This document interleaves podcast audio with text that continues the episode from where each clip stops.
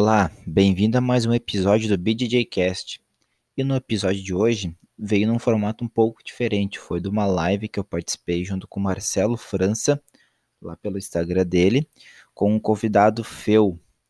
Feu, para quem não conhece, que eu acho que quase todo mundo conhece, é um ex-atleta de judô, faixa preta, e também faixa preta de jiu-jitsu, que logo após se aposentar do judô, começou no jiu-jitsu, e também para ajudar seus alunos na, a, a, gravar um pouco mais as posições, não esquecer, fez um canal no YouTube e esse canal aumentou muito de proporção. Hoje é um dos maiores canais de jiu-jitsu e judô no Brasil, com mais de 600 mil seguidores. E é um cara muito conhecido na arte e no Brasil. Tem um projeto social bem legal que ele conversou com nós aqui né, nessa live. Mas antes de ir para essa conversa com ele e com o França, eh, só alguns recados. Primeiro seria quem estiver escutando, se puder seguir, no, seguir nós ali no Instagram, BJJ_cast, que você trocar uma ideia, dar sugestões, críticas, só chamar ali que, que eu respondo. Também, quem puder escutar, quem estiver escutando e puder compartilhar no Instagram, isso ajuda bastante a divulgar. Agradeço muito. E também quem quiser patrocinar aqui esse, esse podcast, sua empresa, sua marca, só chamar ali no, no Instagram que a gente está viabilizando essa parte aí. Estamos à procura de um parceiro para poder aumentar a qualidade do, do, do, do, nosso podcast. Então, só chamar ali que, que a gente troca uma ideia. Então, vamos para o papo. Nossa! Grande, Feu. Salve, salve, salve, salve, salve, rapaziada. Boa noite. Boa noite. Boa noite, meu rei. Como é que tá? Tamo aí todo aquele jeito que eu te falei lá, né? Pô, caramba, isso aí a gente deixa, né? Isso aí a gente deixa, aí a gente deixa. Tô até, tô até com olheira aqui, meu irmão, ó. Tá, não tá fácil não, viu, cara? Tô vivendo uma vida de rei. Tô vivendo uma vida de rei. Ô, Deus Deus. Um prazer, uma, uma satisfação estar aqui com vocês, cara. Pô, quem sou eu no meio de tanto nome grande aí que tu tá fazendo live, cara? Não, capaz, Pô, que isso. Tu é o ah, cara. Tô me, tô me, sentindo honrado, meu irmão. Sou eu sou um cara pequeno, de uma cidade pequena, com pequenas pretensões. Que isso. Cara, eu tenho a maior honra de, de, de eu tenho a maior honra de ter essa amizade que a gente construiu assim no acaso, né? Foi uma coisa bem me perguntaram, pô, como é que como é que aconteceu, né? E foi uma coisa que aconteceu a partir de um kimono do, do, dos meninos do projeto, e aí quando a gente começou a trocar uma ideia, quando vê tu, vai, eu vou para aí, quando vê, enfim, a gente começou a trocar ideia da Para quem não sabe, você patrocinou um aluno nosso lá, né, o Thiago, e eu sou grato por isso, meu irmão. Obrigado, viu, França? Ah, não. Thiago é fantástico. Ah, Deus livre. Se eu pudesse ajudar mais o pessoal do projeto ali, ajudaria. Mas, Feu, eu sei que o teu tempo é curto, e até por outros motivos, né? Mas, cara, eu já vou começar assim, eu vou te perguntar uma coisa que a gente conversou em off uma vez, e tu pegou isso para mim assim, França, é, não te preocupa comigo, se tiver uma cama, um sofá na tua casa para mim dormir, eu durmo. E foi bem assim que tu falou para mim. É. E tu me contou que nos campeonatos de judô tu dormia é, embaixo das arquibancadas e tal, quando tu era competidor lá fora. lá. Então eu preparei até uma pergunta. Fazer, até para fazer exame de faixa preta eu não tinha grana, cara. Muito caro você pegar a faixa preta do judô, eu não tinha grana. Eu dormia dentro do carro, no estacionamento do carro, né, cara? Porque é em São Paulo, capital, que você tem que fazer. Então eu não ia, voltava para o interior. É, os cursos eram sábado e domingo, eu tinha que dormir no estacionamento. E às vezes, quando o campeonato era longe também, eu tinha que dormir no ginásio. e qual é a distância lá de, da, de onde tu mora até São Paulo? Ah, é, não é tão longe, é 150 quilômetros, cara. Mas na época eu não tinha grana para ir voltar, não, nem para pagar hotel. É complicado, né? Bom, vida, vida do brasileiro, é. né? Vida do brasileiro. Fio, é, é, uma eterna, é, uma, é uma eterna luta. É. Cara, eu vou te fazer uma pergunta assim, ó. Como é que começou essa tua jornada? Que a tua jornada começou no judô. Quando começou? Como é que foi Em, isso? 80, em 86, cara, eu era um garoto problemático, né? Eu era, eu era muito briguento, né, cara? Eu era muito, muito magrinho, né? E eu apanhava. Toda vez que eu brigava, eu apanhava, mas eu tava sempre brigando. E, e, e psicólogo, né? Problema com, com professor na escola, desde pequeno, no, no, no, no parquinho, cara. Já no, no- primário eu já comecei a dar problema, né? E aí o psicólogo indicou o judô e o judô me ajudou. Jogou a briga com o professor do judô. É, tu- foi pra fora não tá, né?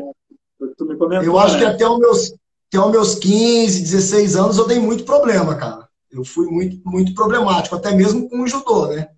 Mas eu tive um bom professor que, graças a Deus, sempre trabalhou comigo a disciplina, acima de tudo.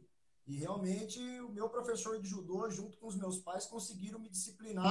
E eu colho o fruto disso até hoje, né?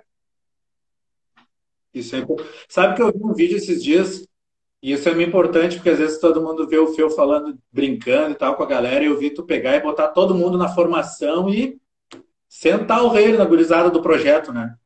Por causa É. do mimimi pra cá, mimimi pra lá, tu não, babá, e botando cada um no seu lugar ali, mas da maneira carinhosa, mas com aquela, com, com uma outra pergunta que eu vou te fazer aqui, que daí vai entrar é, nisso aí. Mas, Feu, Deu uma aí? caída no áudio, viu, França? Caiu o áudio? O áudio, o áudio tá bem baixo, cara. Tá bem baixo? Bem baixo. Nossa. Aproximar um pouco mais. Não, se tiver normal pro pessoal aí, tudo bem, mas tá baixo, tá muito baixo. Pra nós tá bom aqui, eu tô te ouvindo bem. E aí, como a gente tá no É, Spotify também. Só Caiu bem. agora, cara. Tá muito baixo o áudio, mas tudo bem. Fala aí. Eu tô, tô ouvindo, mas bem baixinho. Daí, como é que foi essa, como é que foi a ideia? Bom, tu fez tudo que podia no judô ali, competiu, que nem tu me comentaste, né? E aí, como é que foi a história do, do Gil? Como é que o Gil entrou na tua vida? Então, deixa eu te contar. Eu fui um atleta. A pergunta é como que foi né, a transição do, do judô pro jiu-jitsu, né? É, até porque tu era Eu- atleta, aí começou uma outra etapa da tua vida, né? É, então, mas foi exatamente porque eu deixei de ser atleta, né? Eu competi o judô dos 6 anos de idade até os 30 anos de idade. Né? Eu, e eu sempre fui competidor e sempre lutei por uma vaga na seleção. Eu tive bons títulos, né? De título paulista, título estadual, título brasileiro, sul-americano. Mas eu sempre fui um atleta mediano, né, cara? E o judô, ele tem uma diferença muito grande do jiu-jitsu na questão de competição, porque existe uma única confederação brasileira, entendeu? Então você não consegue participar de três campeonatos brasileiros, de três campeonatos mundiais, de três campeonatos europeus, de três pan-americanos, de três sul-americanos. É um, pronto, e acabou, cara. Então, desde a minha época que eu comecei a competir no judô de base mesmo, que começa com 9 anos de idade, né, que é o sub-9, hoje em dia é conhecido como sub-9, você tem que se classificar. Você tem que passar pelo campeonato regional, tá entre os três primeiros do campeonato regional, para depois você ir para o estadual. Aí você tem que estar entre os três primeiros do estadual para conseguir uma vaga no Paulista. E aí você tem que ser campeão paulista para ir para o brasileiro. E assim sucessivamente. Aí para o brasileiro, pan-americano, sul-americano, disputar vaga no- na, na seleção. Então o judô sempre teve isso, né? E é muito difícil quando você, você compete a nível nacional mesmo. Todo judoca quer, entendeu? Uma carreira olímpica. O judoca que compete, ele compete para isso. Então, o meu treinamento era voltado para isso e eu competia para isso. Só que sempre tinha as pedras no caminho. Fúvio Miata, né, o Gleison, Gleicinho, que eram atletas da minha época, do meu peso, que não deixavam eu passar, né, cara? De cada 10 vezes que eu lutava com os caras, eu perdia 9. Entendeu? Então é uma frustração muito grande, cara, para o atleta de judô realmente chegar lá, né? O judô de São Paulo é, é a grande nata, tanto é que você pega a, a- seleção brasileira, pô, cara, 80% é, é, é construída, é constituída de, de atleta paulista. É difícil, cara, chegar um cara do sul, que nem o João Derli, É difícil chegar um atleta da Bahia, entendeu? É difícil chegar um, um atleta pô, nordestino, porque, cara, vai afunilando cada vez mais. Eu acredito que o jiu-jitsu ele está caminhando para esse lado, né? Agora, os últimos campeonatos parece que você tem que passar em algumas seletivas, né, das principais confederações para você ter direito a galgar um, um lugar lá no, no, europeu, no mundial, no brasileiro. Você tem que ter agora, você tem que estar tá no ranking. Você tem que estar tá ranqueado para chegar lá. A cada dia mais o jiu-jitsu vai se profissionalizando e vai ficando mais difícil, cara. Entendeu? E quando eu parei de, de competir o judô, devido à família, devido à lesão, eu tava numa competição, cara. Uh, eu devia ter uns 30 anos de idade já, entendeu? Mais, eu tinha mais, eu tinha uns 32. A minha mulher na época estava grávida, entendeu, cara? Eu tinha um monte de conta para pagar.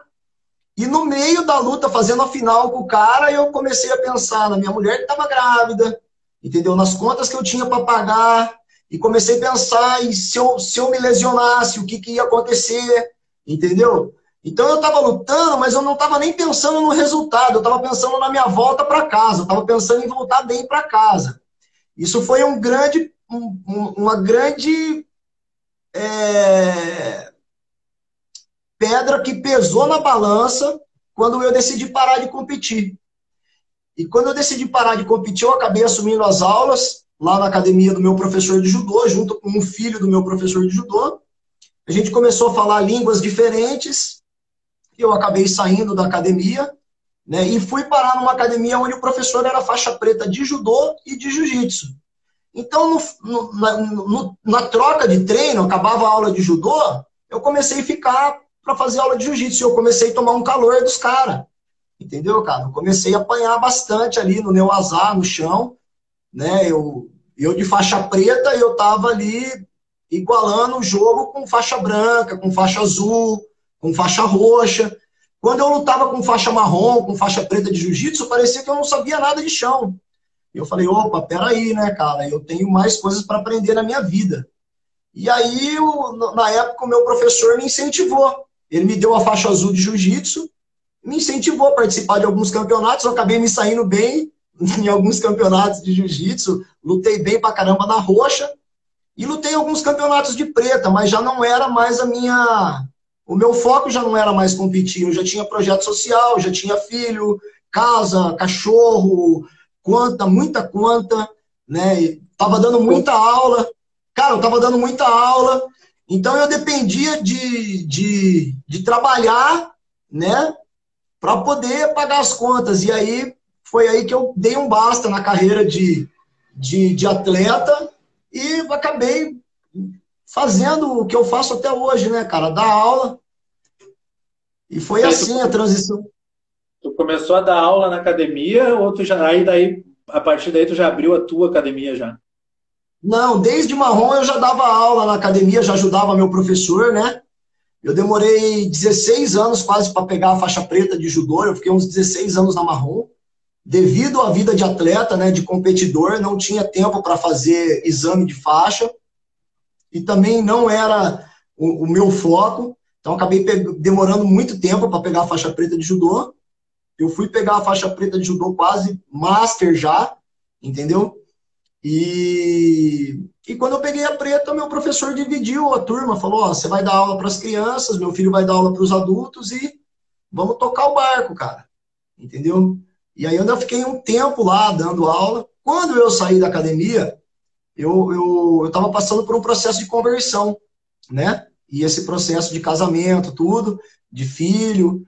E aí eu resolvi, como minha vida é, pô, eu me senti um cara abençoado, cara. Eu falei, eu acho que através do esporte, através do judô, já que eu não vou competir mais, eu consigo ajudar outras pessoas, entendeu? Nessa parte de, de encaminhar alguém para ser um ser humano melhor, um filho melhor, um pai melhor, um ser humano melhor, dentro da filosofia, da ética, né, dos princípios, dos pilares do judô, eu consigo fazer um bem para a sociedade, já que eu sou tão é, abençoado. E aí eu comecei com um projeto social dentro da igreja, cara. E eu na lembro. época os meus alunos, meus alunos tinham muita dificuldade de, de, guardar as posições e eu comecei a passar a posição do dia, né, gravar aquela posição postar a posição para o aluno acompanhar no dia seguinte e no outro dia ele sentir menos dificuldade quando a gente for repetir. Porque até hoje, França, eu trabalho as minhas aulas com variação, entendeu? Então vamos supor, se eu passar para você o Ipon Seoi na segunda-feira, entendeu? Então nós vamos treinar exaustivamente o Ipon Seoi. Na terça-feira nós vamos treinar de novo o Ipon Seoi com a transição para o chão, com a imobilização, depois da imobilização, a, a transição e finalização, e assim sucessivamente, caindo por baixo, caindo por cima, entendeu? Parando na lateral, parando na guarda, parando na norte-sul. E, e, assim eu trabalho a semana inteira. Quando chega no final de semana, o cara fez mil vezes o Iponcioi, fez mil vezes aquela passagem, enfiou mil, mil vezes aquela imobilização. E ele acaba conectando melhor, né? Descobrindo algo é, que ele possa aplicar melhor, até mesmo numa situação real, de tanta repetição, entendeu? Eu não, eu não consigo desconectar um exercício do outro. Sim, é dessa maneira, é dessa maneira que eu trabalho, dessa maneira que eu trabalho os meus seminários, entendeu? Eu sempre conecto muito, tanto é que eu costumo brincar, né? Se o professor passar uma técnica, eu passo 10 variações daquela mesma técnica, porque eu estudo muito. Tu ainda comentou é. comigo sobre isso, né? Tipo, eu passo muitas variações, às vezes eu sou até criticado, ah, não vai funcionar, daí quando vê eu tenho que ir lá provar que vai funcionar, vai funcionar. É. é. E hoje a aula, tem aula de judô e jiu-jitsu separado ou não? Tem aula de judô e de jiu-jitsu separado, são turmas separadas, embora as duas artes são primas, gêmeas, irmãs, as regras são totalmente diferentes, o jogo é totalmente diferente, a gente tem que separar uma coisa da outra, senão não dá certo, cara. E o que é mais requisitado aí é o judô ou o jiu-jitsu? Ah, minhas turmas são bem iguais, né? Eu tenho, eu tenho muito atleta de judô, tem atleta de judô meu hoje que está na seleção brasileira, né? E tem muito atleta de jiu-jitsu também, cara. O ano, o ano passado eu tive grandes conquistas no jiu-jitsu, né? Com os meus atletas, duas meninas ganharam duas vezes Abu Dhabi, né? Os meninos, teve um que lutou a Copa Pódio muito bem, teve outro que foi campeão sul-americano, o outro vice-campeão, né? Assim, eu montei um, um, time de competição há pouco tempo de jiu-jitsu, né? No judô eu tenho um time de competição há 10 anos, mas no jiu-jitsu eu montei um time de competição há dois anos. E, e assim, essa galera tá trazendo muito resultado, tá treinando muito forte, né? Tanto é que eu apanho muito deles, né, cara? Toda vez que eu vou lá brincar com eles, dá ruim para mim. Me diz uma coisa, porque a, pergunta que eu, que eu pensei ela é até muito longa, mas eu vou, vou tentar resumir ela. Eu vi que tu falou agora que tu começou a gravar essas posições e tal. Foi daí que surgiu a ideia do canal, porque eu bom, a gente a gente está falando de um canal hoje que tem 600 mil seguidores, né? É uma referência. É, hoje é a maior referência, eu acho que tem, né? E com mais de 1.500 vídeos. Eu te conheci pelo menos há uns três anos atrás, se não quatro. Só em posições. Tu vinha nas posições e tal, enfim. E uma peculiaridade de todo mundo que dá posições na internet, que sempre tem os professores de YouTube, né? É que tu, olha o Gaúcho falando tu, tu, tu usa uma nomenclatura para os golpes que não se usa, não é usual. Né? Então tu tá dando, eu me lembro muito bem há três anos atrás quando eu comecei a assistir teus vídeos, que tu ensinava o golpe, daí tu mostrava o nome do golpe. Ah, isso aqui tu chama de armlock, mas esse nome é esse. É, esse nome, isso chama assim. Então tu dava para a pessoa o que era o golpe, as variações e como era que se chamava. Então, por isso que às vezes eu explico para as pessoas, eu digo, quando a pessoa chama alguém de sensei, às vezes eu acho errado quando chama alguém de sensei, porque só porque o cara te dá uma aula de judô ou de jiu-jitsu, ele não é teu sensei. Ele é teu sensei quando ele te dá uma aula e te dá toda uma filosofia por trás, ele te dá todo um, um porquê do que, de como tu levar a tua vida fora do esporte. Porque às vezes o cara tá só por pegar a tua grana, te ensinar um negócio e tá, agora tu vai, que eu tenho outra turma para dar aula. Então, o canal surgiu a partir dali, e a partir dali surgiu, e tu tinha noção que tu ia tomar essa proporção que tu tomou? Então, eu não sabia, França, realmente eu não, eu não sabia que ia tomar essa proporção, né? É, hoje eu tenho mais de mil videoaulas que eu postei no, no YouTube e mais de 500 vídeos de entretenimento, né? Lutas narradas, temas polêmicos, porque eu, eu percebi que eu precisava colocar um entretenimento também, que a galera fica saturada de posição.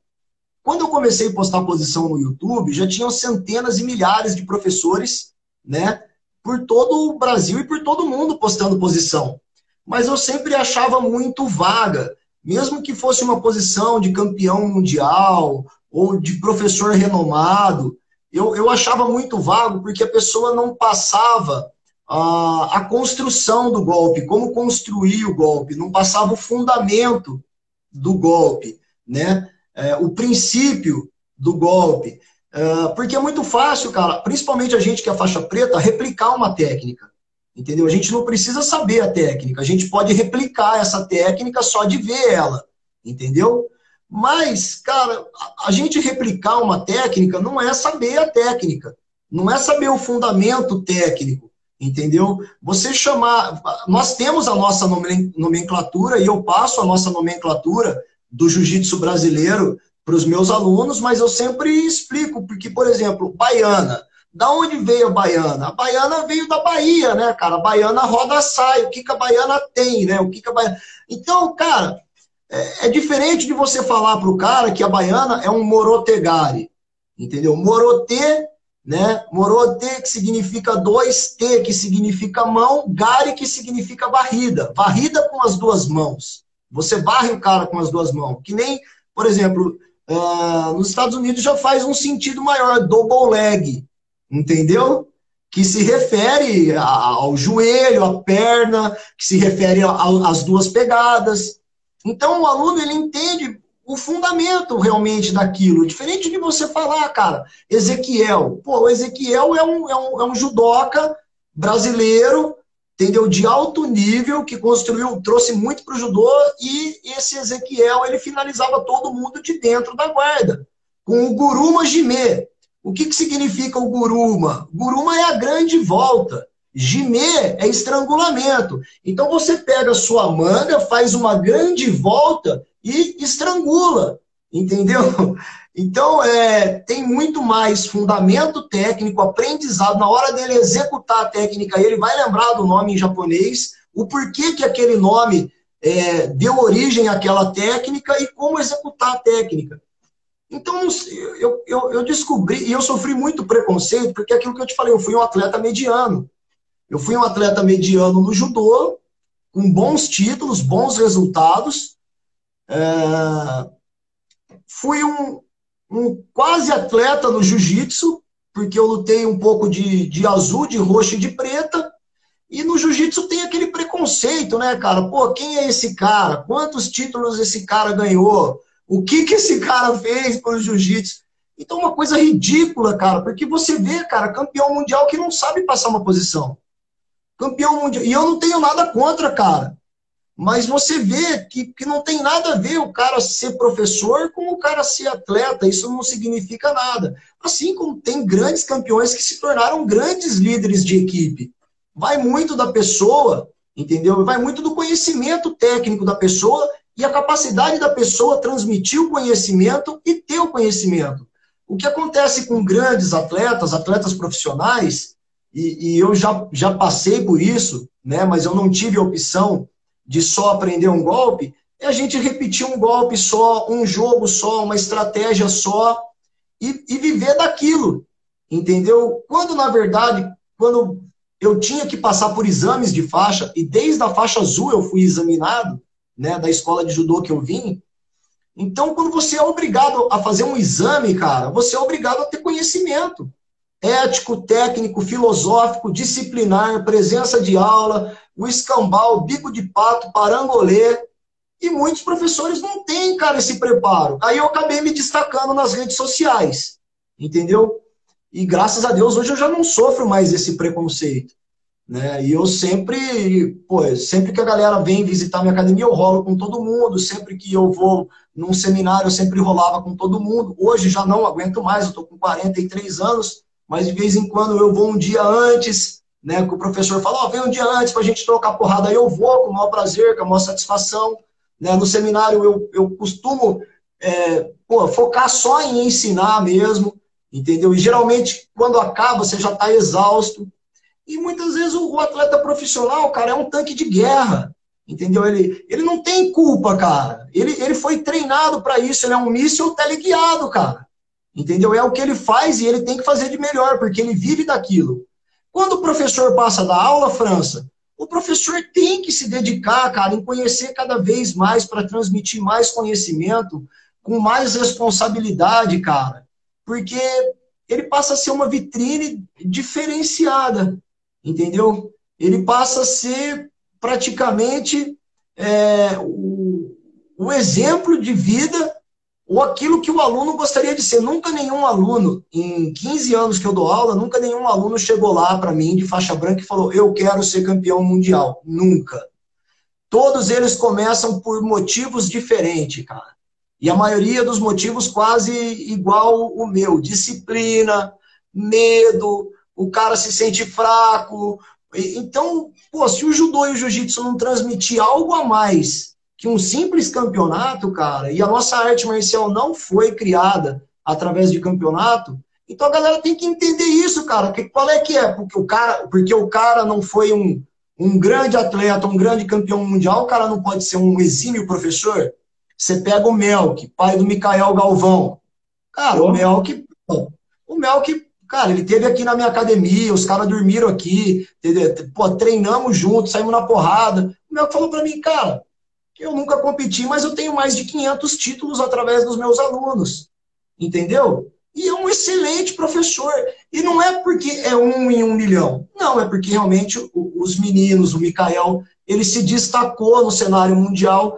Toda grande equipe tem o seu expoente, e aí acaba fazendo o nome do professor também. Porque, é, se, vamos supor agora, nós, nós estamos na era do Neymar. Pô, cara, quantos Neymar não existe no Brasil que não foram descobertos? Mas não significa que o Santos fez o Neymar. Isso não existe, cara. O Santos não fez o Neymar. Porque se fosse assim, ele estaria fazendo o Neymar até agora, entendeu? assim, como o Corinthians, assim como o Corinthians não fez o Ciclano, o São Paulo não fez o Beltrano e tal. Tudo bem, cara. Eu, agora eu vejo grandes nomes falando assim que, pô, não, é, é difícil cara ser campeão mundial numa, numa equipe pequena. Eu tenho que discordar disso. Entendeu? Se o cara quiser que a estrela dele brilhe e ele fizer por onde, entendeu? Quando eu fui campeão sul-americano, cara, eu tava treinando, eu tava treinando numa academia onde tinham quatro atletas, entendeu? Quatro atletas. E eu fui campeão sul-americano, cara fazendo o treino que o meu sensei passou, mas eu treinar, eu chegava a treinar é, mil golpes por dia exaustivamente. Então eu consegui. E eu acredito que isso vai muito da pessoa. Assim como eu já lutei com um cara dez vezes e ganhei dele nove vezes durante o ano, quando foi para fazer a seletiva, no dia da seletiva eu perdi para o mesmo cara que eu ganhei nove vezes. Às vezes a sua estrela brilha, às vezes não brilha. O pessoal não entende que competição não tem nada a ver com ganhar ou perder. A vitória que vai perpetuar é a vitória sobre você mesmo. Entendeu? Sobre os seus medos, sobre os seus defeitos de caráter, sobre a sua arrogância, sobre o seu ego, sobre se você é uma pessoa violenta que consegue é, conter a sua violência, se você é uma pessoa que vai ajudar o próximo, e assim sucessivamente. A arte marcial é, é isso, por isso que chama a arte marcial, tem, tem essa parte da marcialidade da ética, do respeito, do código do samurai, do Bushido, entendeu? É o que eu ia perguntar isso, né? Como é que tu enxerga isso? Porque parece que a marcialidade ela foi perdida nas academias, principalmente nessas megas academias que a gente vê. E aí até eu tenho observado na quarentena, e tu fez um trabalho incrível com, com, a, com a tua companheira de defesa pessoal ali, tal, o curso que tu postou e tal, de defesa pessoal, enfim. O que eu tenho notado é que as grandes, as grandes equipes hoje que figuram, as pessoas vão procurar elas por diversos motivos, por crise de ansiedade, depressão, enfim e tal. Só que a essência do jiu-jitsu, lá, com Fada, com o Hélio Grace, enfim, era para a defesa pessoal. Esse era o intuito dele. Era o magrinho ganhar do, grande. É, e aí o que, que aconteceu hoje? Hoje o que, que tu vê nas grandes academias? E eu digo por experiência própria, porque eu treinei em duas das maiores, né? E com dois nomes fantásticos, tu sabe disso. E nenhuma delas dá, dá defesa pessoal. Nenhuma delas dá. Todas estão voltadas é. para o competitivo. A minha, e, a minha namorada, a minha namorada, ela também, ela é de uma grande equipe. Eu não fiz ela trocar de equipe, entendeu? Nós estamos namorando aí, vai para seis meses. Eu, eu falei para ela, para ela continuar na equipe que ela, que ela tá, mas ela já vinha treinando há um ano e eu que passei toda a parte de defesa pessoal para ela. Ela também nunca tinha, tinha visto. E assim, eu acho que, França, sendo sincero, é um conjunto tá? É um conjunto de coisas. Eu acredito também no jiu-jitsu esportivo, senão eu não teria um time de competição, né? Uh, mas eu acredito que a essência ela ela tem que permanecer, entendeu? É, é imprescindível, pelo menos uma aula, uma aula de defesa pessoal por semana, entendeu? A pessoa tem que saber a, a parte do clinch, a parte da queda, a parte da distância, entendeu? Uma distância segura, sair do raio de ação, entrar no raio de ação, para realmente poder agarrar o adversário, derrubar o adversário, levar a luta para o chão, que é onde o jiu-jitsu esportivo se desenvolveu ali no chão.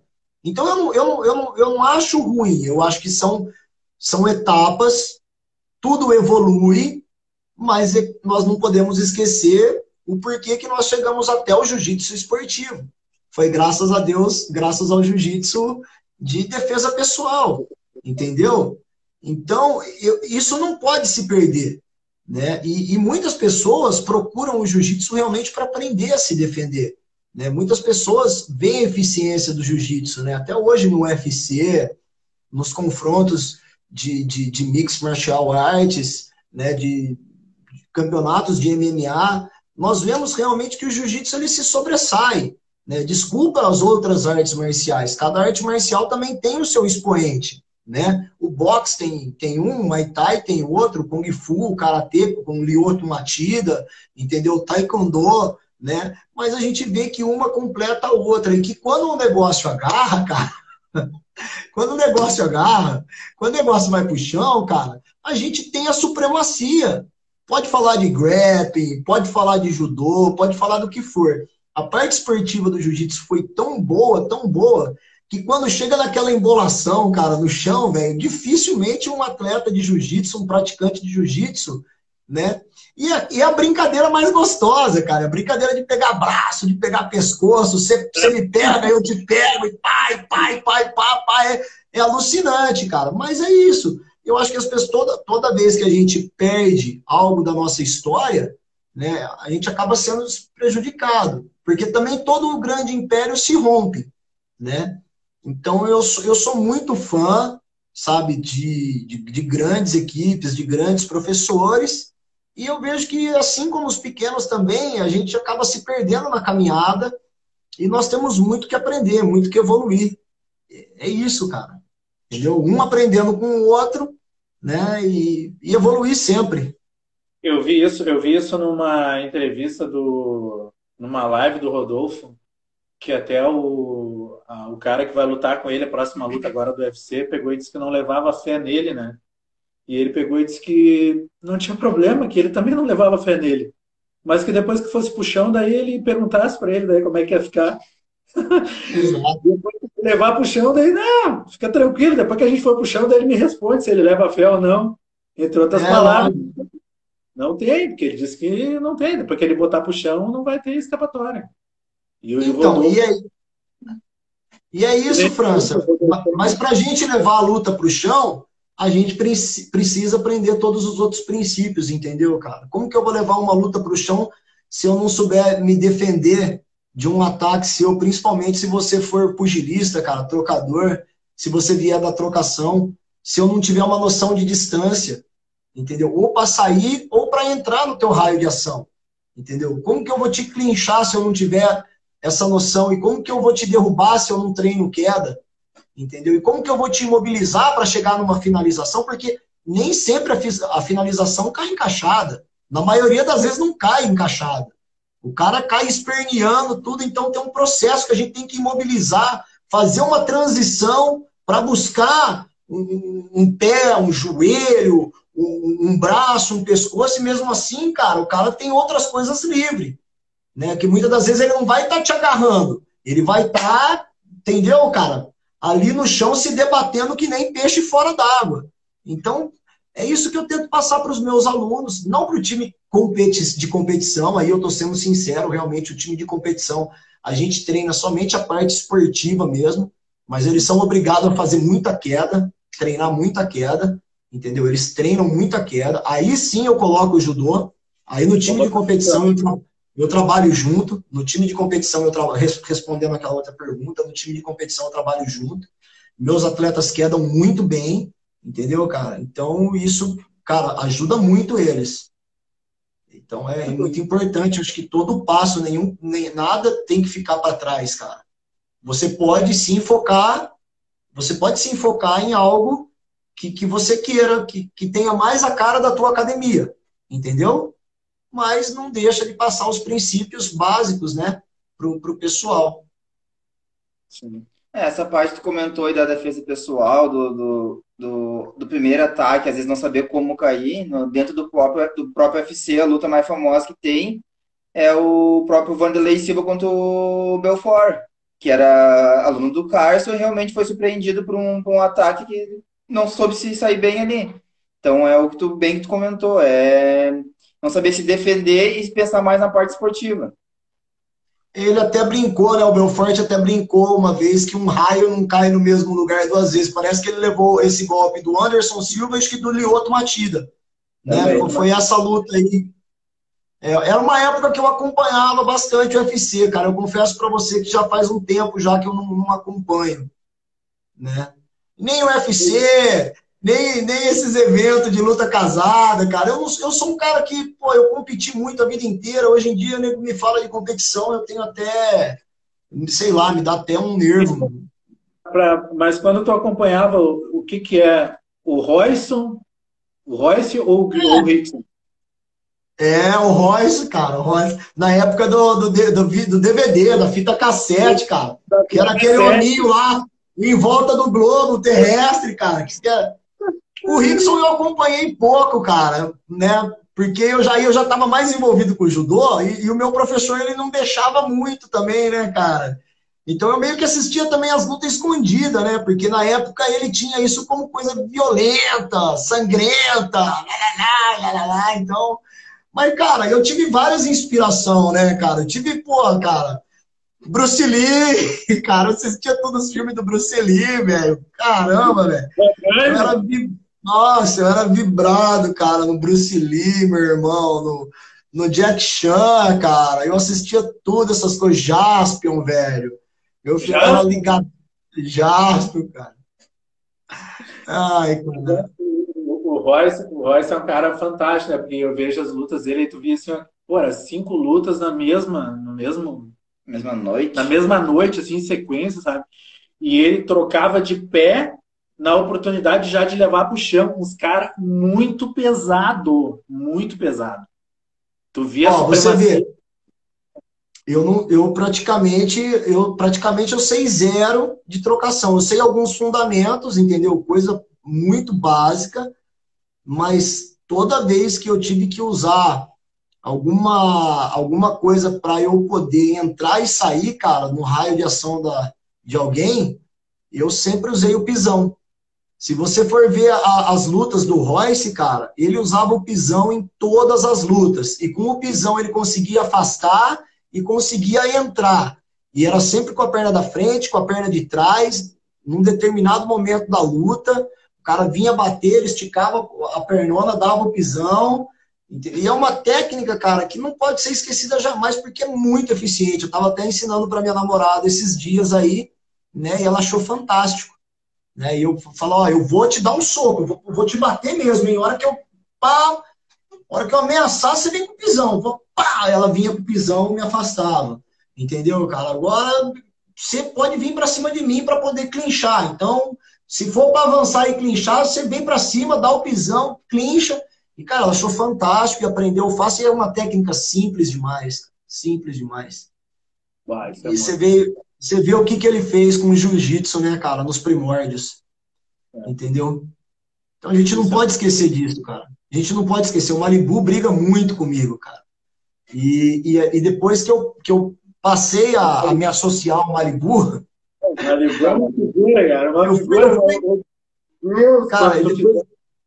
quando tu fizer aquele, aquele seminário que, que dura dois, três dias, ah, eu, vou, eu vou ir porque eu tenho que conhecer, tenho que conhecer, tenho que conhecer. Cara, é, é fantástico, é um chuchoqueico, né? um cangueico, né? um treinamento intensivo.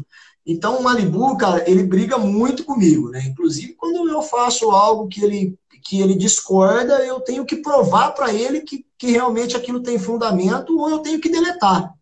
Entendeu? Ou eu deleto, ou eu provo que tem fundamento, né? Ele faz questão de todo ano repassar comigo várias defesas pessoais, entendeu? A maioria do seminário dele se consiste nisso e é fantástico, cara a maioria dos ensinamentos dele também. E é isso, né? Eu, eu sempre procuro estar tá ligado na raiz, né, cara, na fonte. E ele cresceu com os caras e tem uma cabeça muito boa, cara. Eu gosto muito dele, entendeu? Me sinto muito em paz com o Malibu, cara. Me sinto muito, muito filho dele, cara. Eu, eu pô, eu, é, é muito complicado tu buscar informações sobre todo mundo, né? Então tu sempre tem que te basear pela internet e tu tem que filtrar. Então, óbvio que para te descobrir sobre jiu-jitsu, tu tem que descobrir tanto do Hélio, né, e do Carlos, quando tu tem que descobrir da, dos Fada, né? Tu tem que descobrir dos Fada, porque não se resume só a família Grace. Assim, tem, tem, ah, tem uma história ali dos então, Fada. O próprio é. Hélio Grace, o próprio Hélio Grace tem uma frase muito famosa, né? Que ele.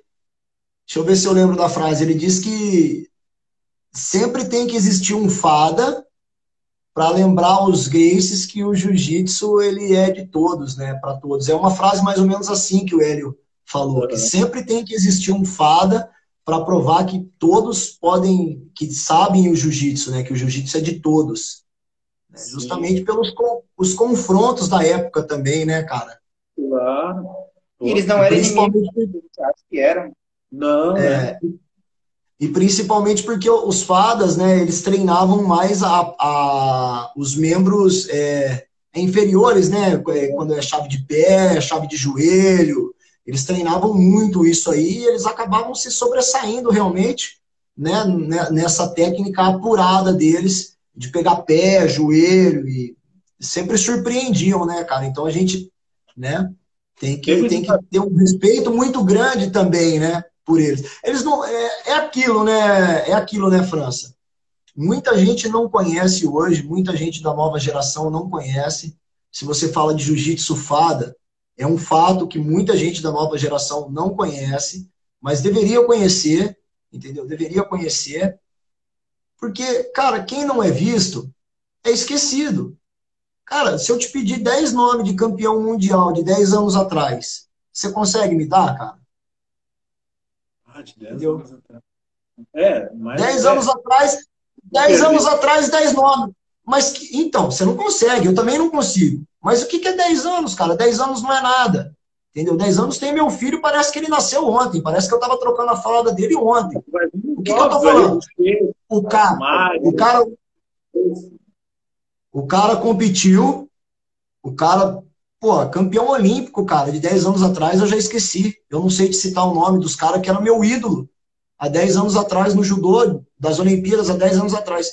Porque o cara foi lá, o cara ganhou uma medalha olímpica, depois o cara se aposentou e não fez mais nada.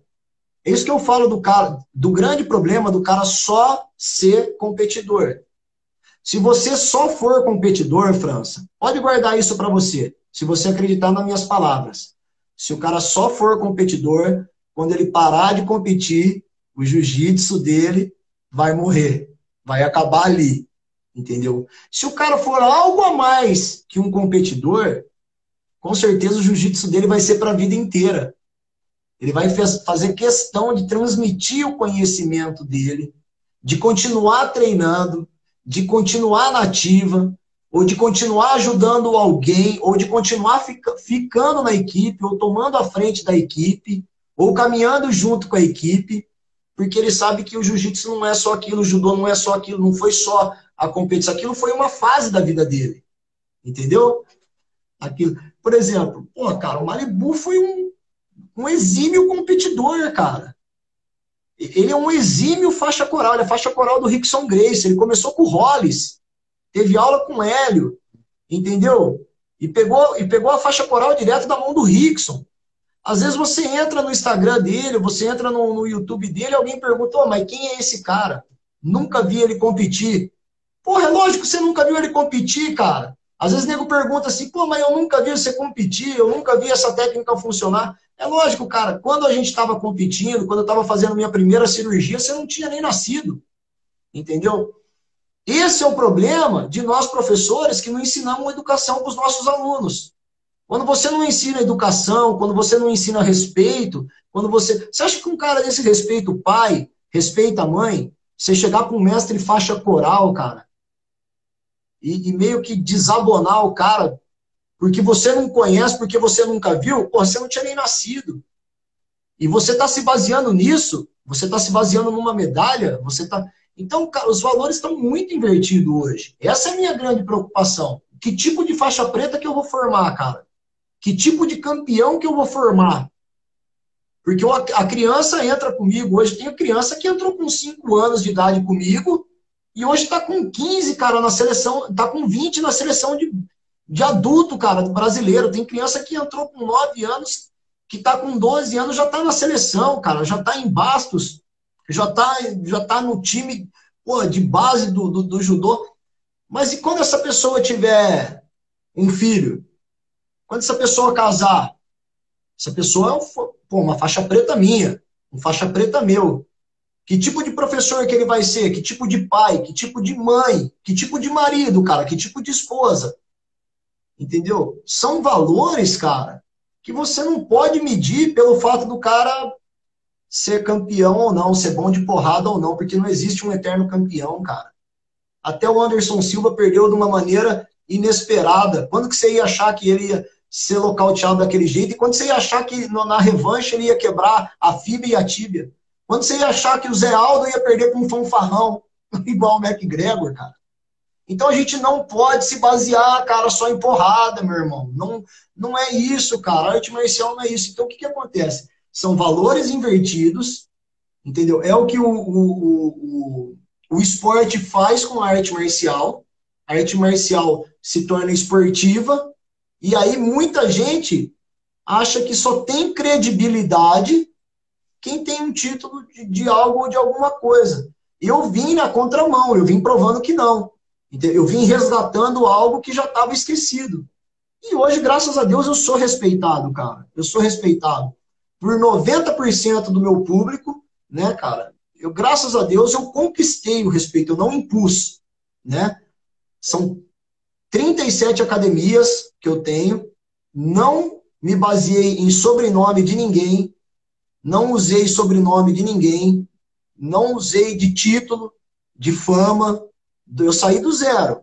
37 equipes do zero, fazendo um trabalho do zero na internet, entendeu? Pô, academia em Portugal, academia é, em Las Vegas nós estamos abrindo uma agora, África do Sul nós temos, é, Guatemala, Uruguai, Paraguai, Argentina, oito estados brasileiros, entendeu? Abra abraço pessoas que chegam magoadas, entendeu? Porque de alguma forma foram lesadas ou se sentiram lesadas, né? Não certifico todo mundo, tem um crivo, né, cara? Você tem que passar no crivo, você tem que ter procedência, você tem que provar que realmente você tem pelo menos os diplomas e, e eu tenho que saber da onde você veio, por que, que você veio, porque eu não vou colocar o meu nome, dar minha cara a tapa com qualquer fanfarrão, também com qualquer picareta, porque a gente sabe que tem, cara. Mas, mas é isso, eu, eu conquistei as pessoas diferente de qualquer. Eu não quero nunca citar nomes, porque eu também não quero nem enaltecer, nem denegrir ninguém, Mas eu não me apoiei numa grande equipe, meu irmão, para fazer o meu nome. Eu não me apoiei em, em nenhum sobrenome para fazer meu nome. Eu não uso nenhum nome dos grandes nomes passados. A minha equipe é Felp DJ. Eu sou associado ao Malibu Grace, mas só isso. E a minha associação com o Malibu é de, de 3, 4 anos para cá, acho que de 3 anos para cá. Entendeu? Fui professor de uma grande equipe, dei aula na sede durante muito tempo, mas nunca, cara, não, não tenho problema com ninguém. Geralmente, se alguém tem problema comigo, é a pessoa que tem problema comigo. Eu não tenho problema com ninguém, né? Graças a Deus. Eu sou um cara que eu não, cara, eu não tenho inveja, entendeu? Por exemplo, eu admiro muito, muito como o Fábio Gurgel consegue gerenciar, né? Acompanho vários podcasts dele, acompanho vários toques dele, essa gestão de negócios, que eu acho fantástica essa gestão de negócios Pego muita coisa boa ali, entendeu? E, e tiro muita coisa também, entendeu, cara? Esse, esse lance, né, de, pô, cara, de aluno ser cliente e tal, eu, cara, eu, eu caminho em cascas de ovos. Para mim, aluno, aluno vai ser sempre aluno, e é lógico que como, como cliente, ele tem um limite, ele tem um limite, e esse limite eu respeito, mas você até citou no começo que você via nas promoções de faixa, eu dando bronca nos pais, dando bronca nos filhos, entendeu? Não é bronca, é uma questão de, de, de, de conduta de caráter. Se você coloca o teu filho no judô, no jiu-jitsu comigo, e você confia no meu trabalho, e você nunca fez judô, você nunca fez jiu-jitsu, entendeu? Poxa, você é médico, você é dentista, o que, que você quer discutir comigo sobre a minha metodologia, entendeu? Sobre como falar com teu filho ou não falar com teu filho. Principalmente os pais de hoje que são super protetor, cara, que coloca o, o filho numa redoma de vidro. Cara, se o moleque falar palavrão no meu dojo, eu coloco ele para fora, velho. Ele vai para fora. Se, pô, se ele pô, brigar com o aluno, se ele pô, for indisciplinado, cara, eu vou chamar a atenção dele uma vez. A segunda vez eu vou colocar ele para fora. Porque o primeiro não para o meu filho tem que ter efeito. Agora você vê pai falando cinco, seis, sete vezes, não, filho, não, filho. E o filho tá cagando na cabeça do pai. Então, peraí, relação aluno e professor, cara, vai ter que existir sempre. Entendeu? Não, não é um McDonald's, meu irmão, que você pega o, o, o lanche ali, o McLanche feliz e sai feliz porque você tá pagando. Cara, não é assim. Então, tem que ter muito, muito, muita calma, cara. Tem que ter muito estudo, tem que ter muita. Cara, tem que ter muita. É... Tem que ter uma negociação boa, né? Tem que ter uma é, negociação. Entendeu? É lógico que você não vai passar dos limites também, porque além de aluno, é seu cliente. Aí eu concordo, entendeu? Mas primeiramente é meu aluno. E como meu aluno vai fazer o que eu, tô, o que eu quero e pronto, e acabou, cara, isso é inegociável, velho. É inegociável, cara, porque senão eu vou, eu vou criar um maluco, velho, um tanque de guerra. Ah, tu, tu me larga um cara aí, um faixa marrom na rua aí, sem a menor estrutura de, de, de capacidade mental, quando vê, tá fazendo merda. Até porque. É, às vezes... Mano, não, e às vezes não nome, são lembrados que ele é aluno do fulano. Ele às vezes ah, não, não lembra do nome do cara. Vai carregar é para ti. o teu nome, né? É. Eu, é eu vou. Oi. Cara, eu não vou tomar o teu tempo mais, até porque tá estourando o tempo da live. Eu sei que tu tá com. Eu sei que tu tá com os compromissos aí.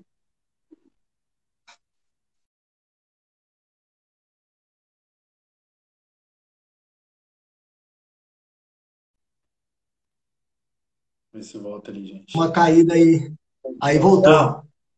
Eu tava, tava dizendo que eu não vou, não vou tomar mais teu tempo, vou te agradecer, porque eu sei teu tempo é precioso, tu tinha outro, outros compromissos tu abriu mão disso. Eu tenho um compromisso agora que tu tem muito importante agora.